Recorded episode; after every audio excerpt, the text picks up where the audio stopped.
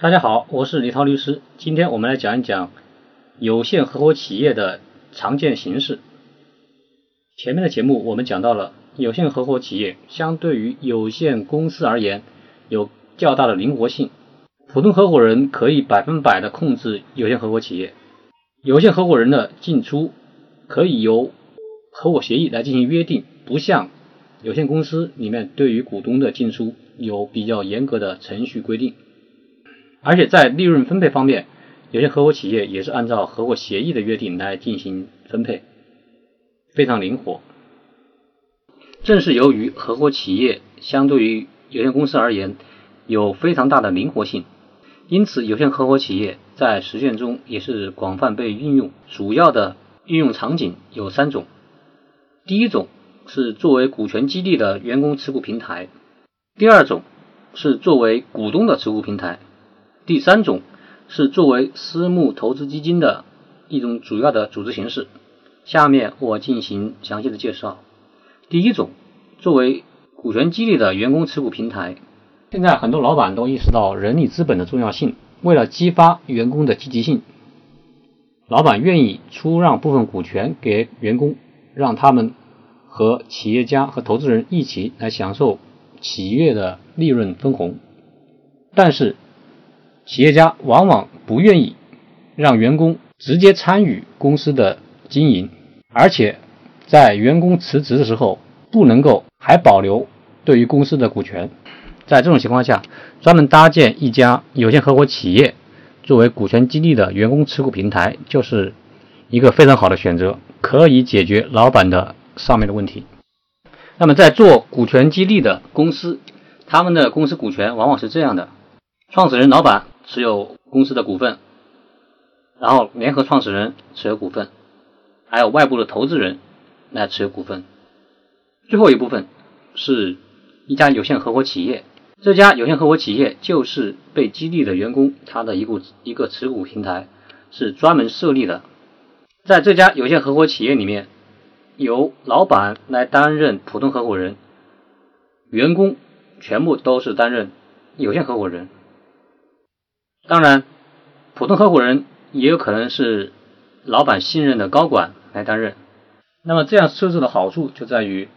员工是通过有限合伙企业来间接的持有企业的股份，员工并不是企业直接的股东。有限合伙人的进出只要按照合伙协议来进行就行了，非常灵活。这是第一种。第二种场景就是作为股东的持股平台。有些创业企业可能它的股东人数非常多，都是小股东，比如说有十个以上的股东，这些小股东可能每个人持有公司的股份都只有百分之几。如果是让他们直接持股，每次在召开股东会的时候比较麻烦。首先通知和召集就是一个比较头疼的事情，而且股东在进入和退出的时候要办理工商登记。也是比较麻烦的事儿，这个时候可以考虑专门设立一家有限合伙企业，作为这些小股东的持股平台，把众多的小股东装入这家有限合伙企业，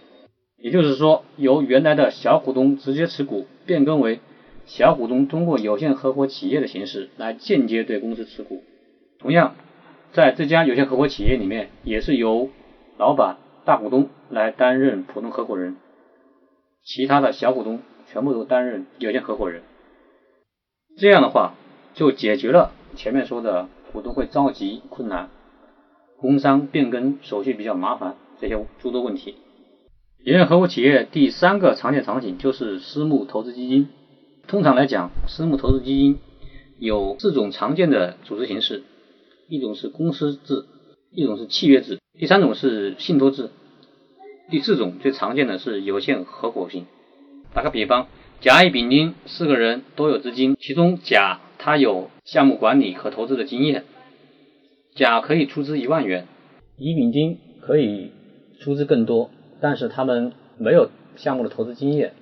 而且也没有时间来进行管理。那么在这种情况下，设立一家有限合伙企业，由甲来担任 GP，也就是普通合伙人，乙、丙、丁来担任有限合伙人，这样。解决了吸纳资金的问题，又解决了乙丙丁没有